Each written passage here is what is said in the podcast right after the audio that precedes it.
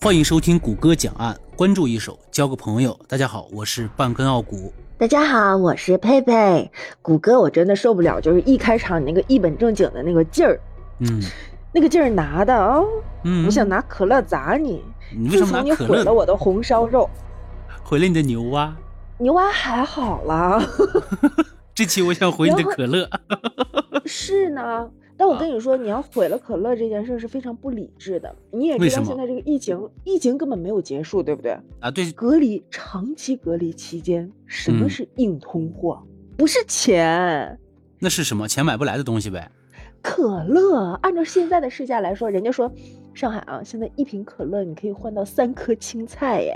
哎，等会儿，我现在先吃一颗青菜。那我可乐呢？呃，呃等会儿喝，等会儿喝。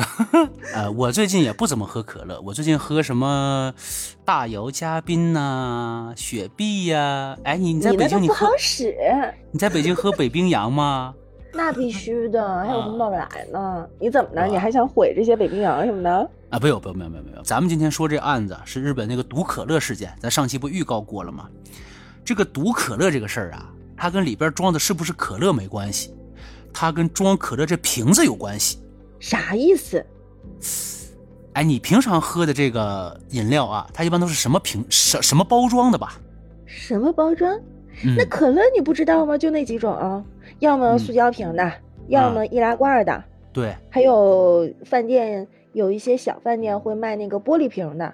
我跟哎你说，北冰洋现在老厉害了，还有那个纸包的呢，啥什么玩意儿？纸包的？就是那个袋儿装的，塑料袋儿的，然后变成什么袋儿袋儿零什么，那叫什么？我我不是地道北京人，我也不太懂，但是我就看见上面写着“北冰洋”三个字。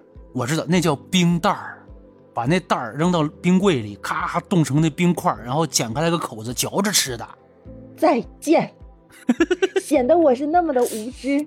不是不是，这你们女孩子小时候可能不常吃这个，你们都吃雪糕呀、冰激凌啥的。我们男孩都什么，把那塑料袋子。叫什么？女孩子呀，哎好听，再来一遍。女孩子，女孩子。咱们今天说这起毒可乐案件，它是这么回事儿。它呢也是日本的三大悬案之一。哎，这个上期预告过了，咱们刚刚听到这期节目的兄弟姐妹们可以回顾一下上期节目。这期就要说这个日本毒可乐事件。刚才也说了，这个案子的关键呀不在于可乐，在于装可乐这瓶子。哎，佩佩，你觉得装可乐这瓶子它像什么？像什么？嗯，像一个手榴弹，榴弹人家随是中时握在手里，然后只要你敢回我的可乐，我就把它扔到你身上。这个可乐瓶子，它最开始的是那种玻璃瓶子。那这个可乐瓶子它是怎么设计出来的呢？这个可乐瓶子最早问世是在一九一五年，就是最原始那个，它上面还略微有点粗，它不像现在那么匀称那么细。它是以设计师的女朋友的腿为灵感的，那这腿不怎么好看呢。欧洲人，欧洲人，他不跟咱们亚洲人就不像你腿那么直溜。不对，人家不都是大长腿大长腿吗？直溜溜的。这个设计师的女朋友，没事儿啊，你别说腿，我流口水吧。呃，我想想喝可乐了啊。所以就是这个瓶子设计以来就很受欢迎，它那个盖儿你知道吧？是那种就像现在啤酒瓶子似的那个那种需要起那种盖儿。这事儿呀，跟这个瓶子的设计关系特别大。这事儿是发生在一九七七年，日本的一个高中生，十六岁，叫惠元明。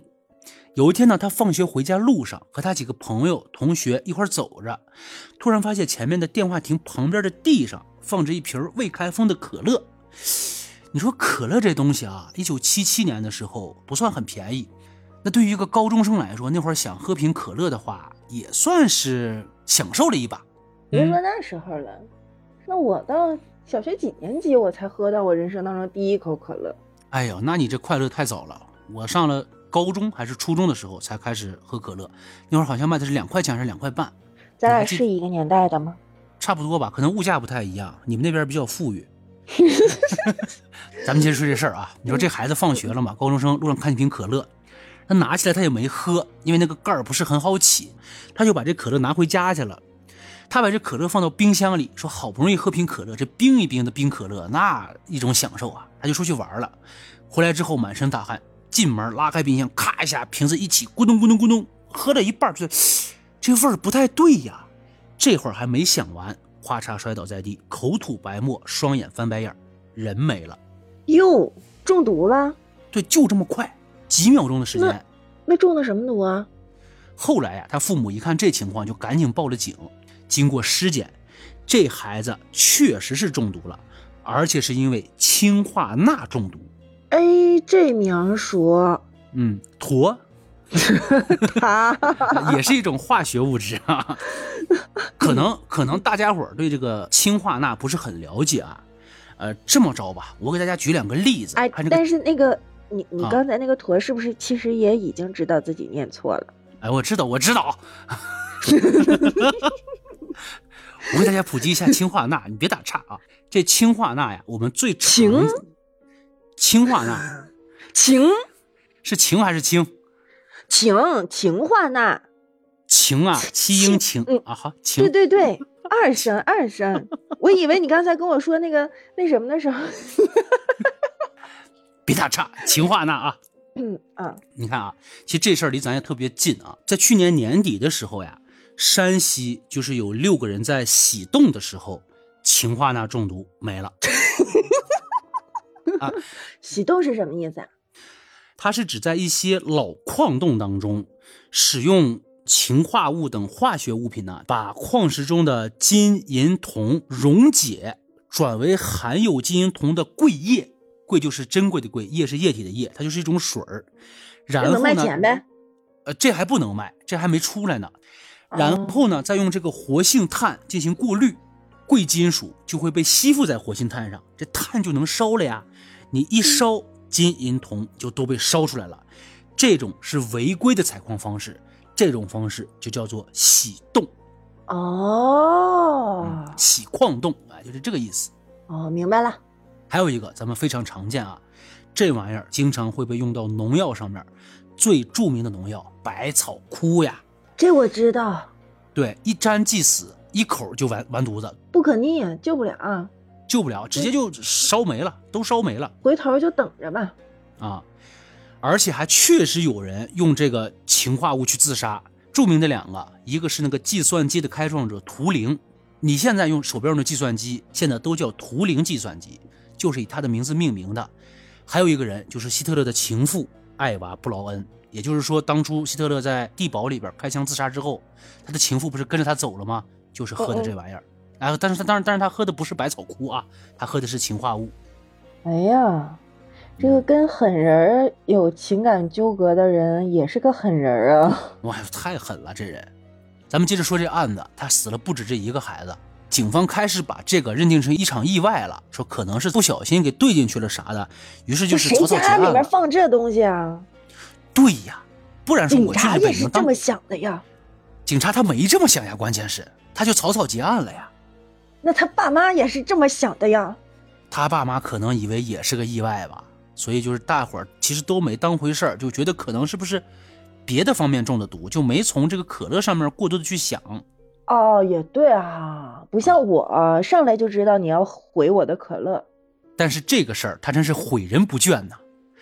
就在惠元明死后只有一个小时，又有一名中毒者被送往医院了。这次是个中年人，他同样是氰化钠中毒。在送到医院之前呢，就已经没有生命体征了。而且就在这个男的出现中毒现象的不远的地方，也摆放着一瓶刚刚打开的可乐。显然。这个男的也是喝了可乐，人没了。啊，哎，我突然间想起来了，这氰化物是不是过去那个某国民党就是电视剧里面经常演的，在衣领藏一颗药丸，就一咬啊，然后人就没了，就没了是吧？口吐白沫了，是不是？然后巨快，然后每人就那一颗就在衣领上藏着，对，几秒钟是吧？嗯嗯，有可能，咱们去研究研究这个事情。嗯，咱们看东京人是怎么玩这玩意儿的啊？这一时之间呀，整个东京是有人心惶惶了，就没人敢买这个可乐了。甚至啊，很多可乐的生产商开始大规模生产罐装的可乐，就把这个瓶子给放弃了。因为你知道，就那个盖子，它起开来之后，它是可以复原的呀。我太知道了，我跟你说，前两天那个网上卖什么网红戒指，能开这种啤酒瓶啊，什么这种瓶子的那个瓶盖的戒指啊，他们都是嗯先给开开了之后，然后再扣上去，然后假装拿那个，哎，啪就开开了。然后他们啊好多人上当受骗了，买那戒指根本打不开你。看这这为了卖货，啥事儿也能干是吧？嗯嗯，说回来这事儿，这警方呢一看这情况不对呀，就马上通过这种公共的媒体跟大家宣传，说大家千万不要喝路边的可乐，路边的野花呃不，路边的可乐不要捡，是吧？嗯嗯，但但是依然还是有人觉得无所谓。二月十三号早上，也就是在情人节的前一天，在日本大阪有个三十九岁的男子，在上班的时候发现一台自动售货机下面还放着一瓶可乐，可乐封闭的非常好，看起来就像没有被打开过一样。这个男的他虽然听说了东京发生了这个毒可乐事件啊，但是并不在意，他就说：“哎，我这是这这么好的可乐丢了多可惜，那喝一口又不会怎么样。”于是呢，他把这可乐带回了办公室。带回办公室，他同事们不让了，说：“大哥，你千万别喝，我可不想跟你收拾，我求求你千万别喝。”这男的说：“好，我不喝。”咔开了，咕噜一口就下去了。结果那，当然是不出所料了，这男的啪就倒地了。好在呀，他的同事提前打了救护车的电话，把他送到医院之后，这人捡了一条命回来。哎呀，这个难得呀。他捡命是因为那瓶可乐里面的那个氰化物的含量还不致死，但是这人最后还是死了。因为不可逆嘛，早晚给他烧吧死。没有，他自杀了。他自杀的理由是因为觉得自己太蠢了，没听人的话。哎，特别有那个日本的那个就是剖腹精神、切腹精神，真的就是我反正理解不太了，可能在人家那儿嗯就是非常的高尚、一种品哎呦，真不。知道了。那其实可能我估计也有原因啊，就像你刚才说，不是这玩意儿有不可逆的伤害吗？对呀、可能量虽然不致死，但是我估计啊也没留啥好，可能也是生不如死吧。再一个真的很丢人，人家 极力劝阻是吧？啊，然后你就为了省一瓶可乐的钱，把自己命给弄没了。啊、其实就是警方开始怀疑这人他是嫌犯之一，说可能是故意上。警察觉得他故意上演了一出什么啊，就是这个我也喝了，哎，我也差点死了。但是后来由于这个男的的自杀呀，怀疑也被排除了。不能这样，他有的这个罪犯吧，他就是想给你弄出一个又一个的谜团。嘿，你玩不过我，我死了之后你也弄不过我，就这个劲儿。但是类似的事情还在发生。就第二天，二月十四号，这不情人节吗？这回这个凶手他没往可乐里边投毒，他往巧克力里边投了毒。这个巧克力是在一个车站的地面上发现的。开始呢，这警察以为是谁丢了的东西，因为开始毒可乐，谁都没往巧克力上面想。后来这个巧克力没人认领，警察带回去之后，不知道为什么进行了一个检测，然后也检测出里边有氰化物。嗯，而且这个巧克力盒子里边的每一块的包装都附了一张纸条，上面写着是“天诛骄傲而丑陋的日本人”，天是天下的天，诛呢是朱砂的诛，有这么一行字。哎呦，那这意思就是说外国人干的呗，这是。哎，可能是一些极端分子吧。反正你觉你觉得是谁干的？我觉得这种事情，前面那可乐啊，嗯，本来你在那一瓶又一瓶的，我就在想是不是生产线上出了问题。然后呢，他是在这个售卖机里面发现了一瓶，然后把它给开开喝了，后来又排除了嫌疑，不是他干的，是不是？那就说明有人故意而为之，结果他被排除了，那又不知道是谁弄的这事儿了，对不对？那就继嗯续往下捋呗，警察得破案是吧？对没有头绪啊。这种事情，谁的受益最大，谁的嫌疑就最大。竞争对手，百事。这个百事是中国的，不是日本的。你的意思就是说，可能是他们的竞品呗，就是竞争对手玩了这么一手阴的呗。对呀、卖不过他。对，可口可这你乐确实你就想那么长时间啊，大家都不敢喝可乐，对不对？根本就不敢买，就换包装了，嗯心里面还心有余悸呢，对不对？嗯嗯那为什么？而且那谁得利呀？啊，我倒是想着，你看七几年那会儿，会不会是什么极端人士啊？比如说什么恐怖分子啊、民族主义者这种人搞的。不是没有这种可能，但是我总觉着啊，这个后来巧克力上面才开始写字的嘛，前面可乐写什么字了？他要是极端分子能留字儿，这种这么臭不要脸的行为，从最开始他就会非常高调的去弄，不会像之前的可乐那几瓶一点痕迹不留。嗯，也有可能，反正这事儿啊，到现在也没破。上期我不跟你说了吗？说日本和韩国都有一个诉讼时效的问题，这个案子的公诉期是十五年，也过了，那也就变成了无头悬。破不破的不重要，我喝的是塑料瓶的可乐。哎，我跟你说啊，我我要跟你说个题外话，你知不知道他们那种陈年老酒是怎么造假的？不就勾兑吗？不不不不不不不，是这么回事。嗯，饮用品的瓶子上都会有包装。它这个包装呢，外面有一个广告贴那种腰条，就是那个广告纸，对吧？偷酒的这些人，你比如说我偷换瓶茅台，我要里边的酒，我会把那个纸条揭开一角，然后用超细的钻孔打个眼儿，把那个针管伸进去，把里面酒抽出来，然后在里边灌上别的酒，然后把这个复原之后，它还是一瓶看起来品相非常好的陈酿。你确定你没有毁掉我的可乐？我不知道，就看你检查不检查。我的瓶子上面也有腰条。你揭开来看看。塑料瓶比那个酒瓶更好扎孔。对啊，而且更好把它复原呢。你有能耐，你也别喝可乐啊！真的。我可乐呢？你等会儿，我可乐呢？我还要喝。来，跟随我的口令，先把那个腰条撕下来。那就是这起案子呀，就是咱们最近要讲的日本三大悬案的第二起啊，日本毒可乐无差别投毒案，根本就不针对任何人，谁拿上谁死。